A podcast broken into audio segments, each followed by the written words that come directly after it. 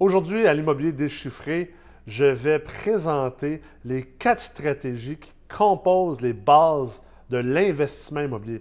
Et vous allez être capable, à la fin de cet épisode, de déterminer quelle stratégie vous appliquez, comment vous l'appliquez et si vous devriez réellement appliquer cette stratégie-là à ce moment-ci dans ta carrière d'investisseur immobilier.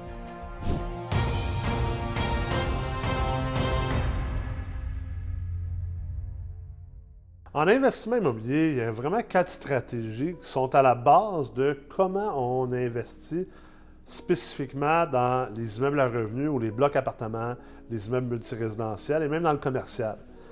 Essentiellement, ce qu'il faut comprendre, c'est qu'avant d'arriver à la détermination de quelle stratégie qu'on doit utiliser ou qu'on devrait utiliser, il faut comprendre qu'à la base de tout ça, il y a quelque chose qui s'appelle une philosophie d'investissement. Et c'est le devoir de tout investisseur immobilier que vous ayez pas de porte encore, que vous soyez à vos premières acquisitions ou que vous ayez déjà 10, 15, 20, peut-être même plus encore d'immeubles ou plus de portes, d'établir votre philosophie d'investissement. Et une philosophie d'investissement, généralement, ça évolue pas énormément dans le temps, quoique oui, ça peut évoluer. Donc, au niveau de notre philosophie d'investissement, c'est vraiment pourquoi on veut investir, de quelle manière qu'on veut investir d'un point de vue vraiment plus macro et, plus vraiment philosophique essentiellement, euh, notre vision, notre mission et toutes ces choses-là. Ensuite, bien sûr, on a notre profil d'investisseur. Et notre profil d'investisseur, lui, il change.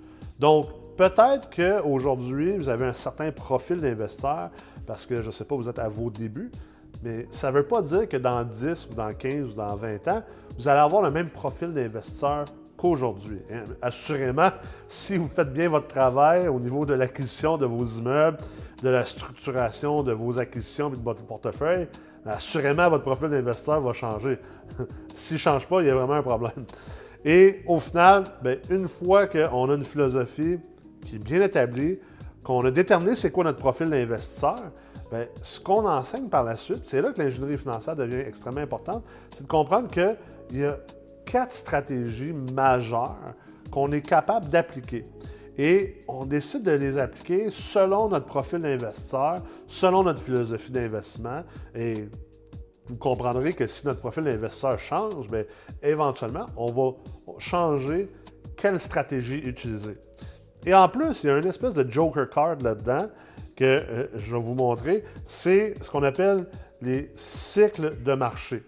Et dans les cycles de marché, on a une partie d'expansion, on a le sommet d'un cycle, on a une phase qui est la contraction, donc quand le marché descend, et on a une phase qui est vraiment le, plancher finalement du cycle de marché. Durant votre carrière d'investisseur, vous allez vivre plusieurs cycles de marché et bien sûr, comme je viens de vous le montrer, il y a quatre phases dans chaque cycle de marché et ces stratégies-là, les stratégies que je vais vous présenter dans cet épisode, euh, vous allez les appliquer dépendamment de votre profil d'investisseur, de votre philosophie d'investissement, mais aussi dépendamment de quelle phase qu'on se retrouve dans un cycle de marché donné. Donc, on a un invariable essentiellement qui est notre philosophie et on a des variables qui sont essentiellement notre profil d'investisseur et les cycles de marché et les différentes phases à l'intérieur de ces cycles-là. Donc, quelles sont les quatre stratégies de base essentiellement en investissement immobilier? Je les présente dans quelques secondes, mais ce qu'on va faire, c'est qu'on va regarder chacune des quatre, des quatre stratégies. On va regarder c'est quoi qui qualifie chacune de ces, stratégies-là. Et ensuite, on va aller regarder euh, les différentes choses qui peuvent venir euh, qualifier un immeuble ou une stratégie, un immeuble à l'intérieur d'une stratégie.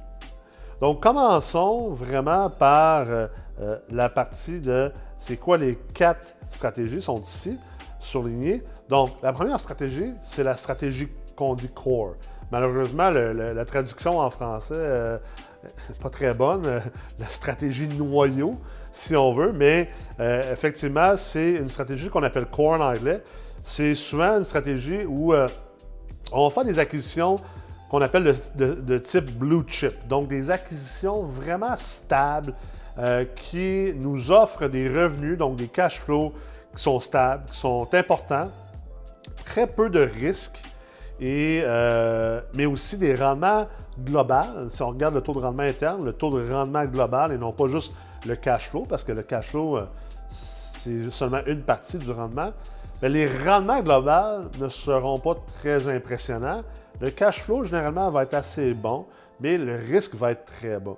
Donc, on peut penser, exemple, à une construction neuve euh, à Sainte-Foy ou à Outremont ou euh, sur euh, le plateau à, le plateau à, Gatineau ou, exemple, à, côté du Costco à Sherbrooke. Je pourrais continuer. Bref, construction neuve de bonne qualité dans un secteur extrêmement bon. C'est ce qu'on appellerait une stratégie d'investissement core. Donc, vous vous concentrez sur des immeubles, des investissements qui ont un rendement qui est stable, qui nous génère des revenus, euh, mais qui n'a pas beaucoup de risques. Et donc, bien sûr, ben, justement, les, le potentiel de prise de valeur, elle est beaucoup moins grande. Généralement aussi, le niveau de levier va être un peu plus bas avec les immeubles de type core dans cette stratégie-là. Euh, un des meilleurs exemples, c'est les REIT, donc les FPI, les fonds de placement immobilier. La plupart des fonds de placement immobilier vont se concentrer, entre autres, sur les investissements core. Surtout les, fonds de placement qui sont à la bourse. Bien sûr, il y a des fonds de placement qui sont plus diversifiés. Et euh, aussi, ben, on pourrait qualifier l'investissement, la stratégie de core peut-être aussi pour les investisseurs qui sont plus matures. Un investisseur qui est en immobilier depuis 10, 15, 20, 25 ans, qui a un portefeuille euh, important, qui atteint pas mal ses objectifs au niveau du nombre de portes, au niveau des revenus et tout ça, euh, généralement, va vouloir aller plus vers ou utiliser davantage une stratégie de core parce qu'il a de moins en moins envie de se casser la tête avec des immeubles peut-être en moins bonne condition, avec des locataires peut-être un peu plus difficiles ou dans des emplacements géographiques un peu moins euh, en vogue. Ou peut-être aussi moins le goût d'utiliser l'effet de levier parce que l'investisseur est dans une partie plus mature. Donc, son profil d'investisseur est rendu un profil d'investisseur beaucoup plus mature euh, moins envie euh, d'être, face à des risques et des problèmes et euh, de, devoir justement solutionner. Ensuite, la deuxième stratégie, ici, c'est le Core Plus, donc le noyau plus. Alors, on n'est pas bien créatif, c'est pas moi qui ai inventé les termes non plus, mais c'est une stratégie qui va généralement viser du 10 à 15% de rendement. Et j'ai oublié de le dire tout à l'heure, le core va généralement, on va voir du 7 à 12% de rendement. Bien sûr, euh, euh, ces, rendements-là vont changer avec les autres types de marchés, les autres types de rendements, non seulement en immobilier, mais dans les autres produits financiers. Mais euh, présentement, ou dans les 10-15 dernières années, c'est à peu près ça les rendements que ces stratégies-là offraient essentiellement. Donc, Core Plus, on va voir qu'au lieu d'être dans le 7 à 12, on va peut-être être plus dans le 10 à 15. Donc, il y a un peu de overlap, comme on dit, mais un petit peu plus de rendement. Et là, on va aller avec des peut-être euh, euh, des immeubles, euh, au lieu d'être une construction neuve, peut-être un immeuble qui a 10-15 ans. au lieu d'être une construction neuve, par exemple, avec ascenseur, stationnement souterrain, peut-être qu'on va aller avec une construction neuve un peu plus bas de gamme ou, entrée de gamme, si on veut, un peu de moins bonne qualité au niveau de l'isolation avec les immeubles. entre, entre, les murs, justement.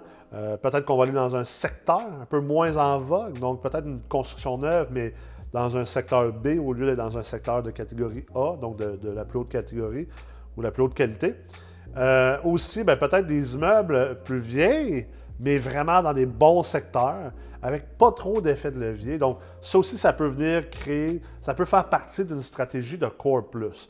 Donc, vous comprendrez aussi à l'intérieur de, l'utilisation de cette stratégie-là va beaucoup être plus par des investisseurs matures, mais peut-être moins matures que ceux qui utilisent le core, ou peut-être par des investisseurs qui ont un même profil d'investisseurs matures, mais qui ont toujours un peu plus envie de prendre un peu plus de risques ou d'assumer un peu plus de risques pour un peu plus de rendement, ce qui est très possible aussi. Donc, euh, le Core Plus, Core Plus, c'est une exposition au risque, on va dire, de faible à modéré, mais des rendements aussi qui vont être euh, faibles à modérés.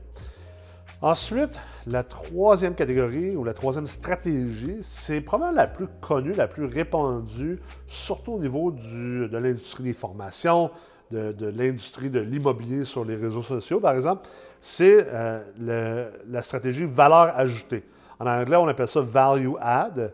Donc, les gens vont se catégoriser de value add investor, qui est souvent une erreur de verbatim essentiellement, je crois, parce que, comme on l'a dit tantôt, ces stratégies-là sont des stratégies.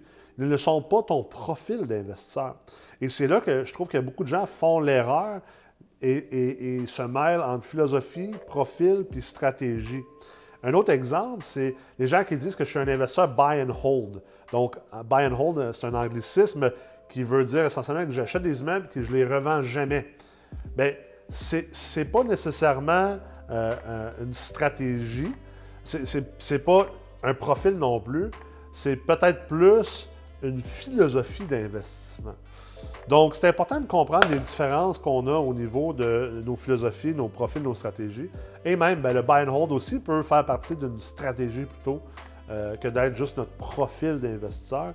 Euh, tu peux être un buy and hold investor dans certaines phases du cycle du marché, comme dans d'autres phases du cycle ou dans d'autres cycles, peut-être que tu n'es plus un buy and hold investor. L'important, c'est de toujours revisiter qu'est-ce qu'on fait, puis s'adapter non seulement euh, au cycle puis aux phases du cycle dans lesquelles on est, mais aussi à notre profil, puis aussi, bien sûr, notre, philosophie peut-être va changer avec le fil du temps.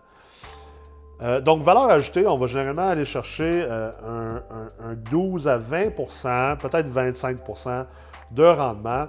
Euh, ce qu'on fait ici, c'est qu'on achète des immeubles qui ont de l'optimisation à faire. Donc, les loyers sont peut-être trop bas, euh, peut-être que le système de chauffage doit être converti, passant par exemple du mazout, donc de l'huile de chauffage, à l'électricité. donc, on, vient créer de la valeur, donc valeur ajoutée, on vient ajouter de la valeur, de la valeur forcée par différentes méthodes.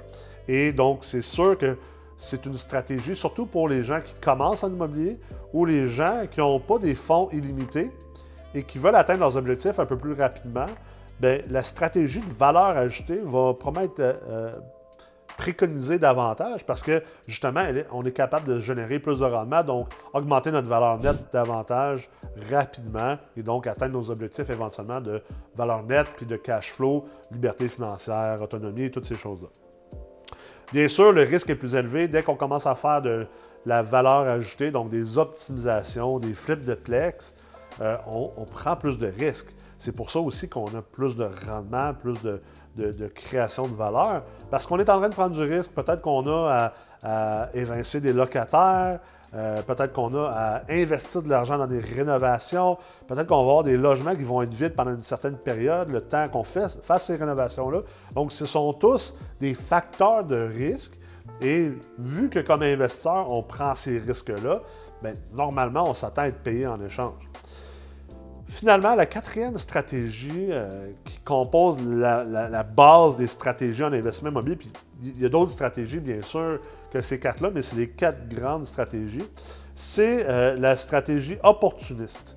Donc, euh, là, l'investisseur qui applique la stratégie opportuniste, c'est un investisseur qui va chercher du 18, 20, 25% de rendement annuel et plus mais qui va prendre beaucoup de risques. tu sais, souvent, j'entends les gens dire Voyons donc, 25% de rendement, 30% 45% de rendement, ça se peut pas. Ben oui, ça se peut. Mais en échange, l'investisseur prend beaucoup, beaucoup plus de risques que la moyenne. Plus d'effets de, levier, euh, des immeubles plus maganés. Et l'opportuniste versus la valeur ajoutée, euh, la différence de stratégie, c'est que la valeur ajoutée, par exemple, on va venir optimiser un immeuble, on va venir faire des rénovations. L'opportuniste va plutôt faire des rénovations majeures. Donc, va reconstruire un immeuble. Va peut-être même mettre l'immeuble à terre pour en reconstruire un neuf plus grand. Va peut-être acheter un terrain avec une maison dessus, le mettre à terre pour essayer de le rezoner puis relever des immeubles dessus. Donc, euh, aussi peut-être acheter un immeuble, mais que l'immeuble a un terrain assez grand pour ajouter d'autres immeubles donc, on rentre vraiment dans une autre game de zonage, de, droit municipal, de construction, de reconstruction. Donc, c'est beaucoup plus risqué. Euh, on met plus d'argent au bat. Euh, peut-être a plus de leviers à prendre. Donc, c'est certain qu'on s'attend à avoir des plus grands rendements. Alors, euh, voilà pour les quatre stratégies de base. Et si on va un peu plus à droite, ici, pour vous aider davantage à comprendre ces quatre stratégies-là, c'est pas blanc ou noir. Donc, je suis pas capable de vous dire, puis personne n'est capable de vous dire, ben, ce type d'investissement-là, c'est un investissement au niveau du stratégie core. Ça change, c'est subjectif. Mais à date, vous avez eu les grandes lignes. Donc, euh, vous avez sûrement réalisé que les choses qui qualifiaient une stratégie d'investissement, on avait entre autres les attributs physiques. Donc, les attributs physiques d'une bâtisse, exemple, une construction euh, neuve qui euh, a des matériaux nobles, des ascenseurs, stationnement souterrain, versus un immeuble qui a des matériaux, on va dire cheap, euh, qui est très entrée de gamme. Bien, ces immeubles, ces deux immeubles-là vont faire partie de deux stratégies différentes. L'une va être dans le core, l'autre va être dans le core plus. Euh, les baux sont également des choses qui peuvent venir euh, qualifier les stratégies. Donc, euh, c'est sûr que si tu as des baux de longue durée, de très haute qualité, exemple dans le commercial d'ailleurs, donc si on prend deux immeubles commerciaux, puis qu'il y en a un qui a des baux de 10 ans avec des locataires de catégorie triple A, donc des pharmacies, des cliniques médicales et tout ça, versus un autre immeuble commercial qui a des baux de 3 à 5 ans avec des restaurants, des cafés, puis des coiffeuses. Ben, c'est clair que là, on a, deux types de baux très différents.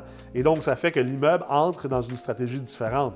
Il y en a une qui est vraiment dans le core, peut-être l'autre est dans le core plus ou peut-être même dans la valeur ajoutée. Euh, la, solvabilité des locataires, la qualité des locataires, donc, va changer, bien sûr, euh, la qualification d'un immeuble ou d'une acquisition donnée à l'intérieur d'une, d'une des quatre grandes stratégies. Ensuite, l'emplacement, bien sûr, j'en ai parlé tout à l'heure. Euh, c'est clair que euh, tu pourrais avoir le meilleur immeuble, la plus haute qualité, si elle est dans un emplacement qui est de piètre qualité, ne pourra pas être un, immeuble qui fait partie de la stratégie core. Ensuite, euh, la condition de l'immeuble. Donc, on peut avoir un immeuble qui avait des matériaux nobles mais qui été très mal entretenu. Bien, généralement, on s'entend que cet immeuble-là risque d'être peut-être dans une stratégie de valeur ajoutée. Et finalement, bien, sûr, le levier. Donc, l'utilisation de levier, comme je tantôt, euh, dans une stratégie de core, l'utilisation de levier va peut-être, on va utiliser un levier, un ratio pré-valeur de peut-être 55 à 75% euh, Généralement aussi, on va aller dans des financements de type SCHL. Donc, euh, on veut avoir un peu moins de caution sur les prêts, un peu moins de responsabilité. Ensuite, Core Plus, on va généralement peut-être utiliser un peu plus de levier pour le même type d'immeuble. Valeur ajoutée opportuniste, on risque d'utiliser beaucoup, beaucoup de levier euh, versus les autres types d'investissements. Euh, donc voilà ce qui compose nos quatre stratégies. Euh, bien sûr, gardez en tête, vous n'avez pas besoin de, de, commencer à déterminer chaque immeuble dans quelle stratégie qui rentre, mais au moins d'être conscient des quatre stratégies de base qui existent, comprendre que chaque stratégie, essentiellement, euh, ramène quelque chose au front. Cette chose-là, c'est que plus que vous voulez du rendement, généralement, plus que vous devez prendre du risque. Le rendement est toujours, toujours en lien avec le risque. Gardez ça en tête. Ensuite, euh, votre profil d'investisseur change avec le temps. Les cycles, il y a différents cycles dans lesquels vous allez vivre et il y a différentes phases à l'intérieur de ces cycles-là. Donc, il y a une stratégie pour chaque profil d'investisseur, pour chaque phase d'un cycle, également pour chaque cycle. Et finalement, dans votre évolution d'investisseur immobilier, gardez en tête que on veut se concentrer plus qu'on maîtrise quelque chose. Et moins qu'on maîtrise quelque chose, on veut se diversifier. Mais aussi, plus qu'on évolue dans le temps, on veut que nos stratégies évoluent. Donc, on va souvent passer de la, concentration à la diversification, à la reconcentration, à la diversification. C'est comme les cycles de marché également. Donc, éventuellement, pour se stabiliser comme investisseur immobilier. Alors, un exemple très concret à ça, c'est euh, moi, je suis un investisseur, j'ai 37 ans présentement. Je suis un investisseur opportuniste euh, qui utilise beaucoup des stratégies opportunistes et un peu de stratégies de valeur ajoutée. Et c'est clair qu'au fil des années, au cours des prochaines décennies, euh, je vais passer d'utiliser des stratégies d'opportunistes et de valeur ajoutée à des stratégies de core plus et de core, et peut-être parsemé ici puis là par encore quelques immeubles qui vont faire partie de stratégies valeur ajoutée opportunistes, mais il va y avoir une évolution au niveau de mes choix stratégiques, de mes décisions stratégiques. À l'intérieur, bien sûr, de mon profil d'investisseur qui est évolutif, basé sur ma philosophie d'investissement et toujours en prenant en considération les phases à l'intérieur d'un cycle de marché et les cycles de marché. Si vous avez apprécié cette vidéo, je vous invite bien sûr à la liker, à payer sur le bouton like, à vous abonner à notre chaîne YouTube et si vous voulez en savoir davantage sur les stratégies de base, il y a un superbe article que j'ai rédigé là-dessus sur le blog de MREX. Je vous partage le lien ci-bas. Vous avez juste à cliquer dessus et aller continuer votre apprentissage au niveau des stratégies de base.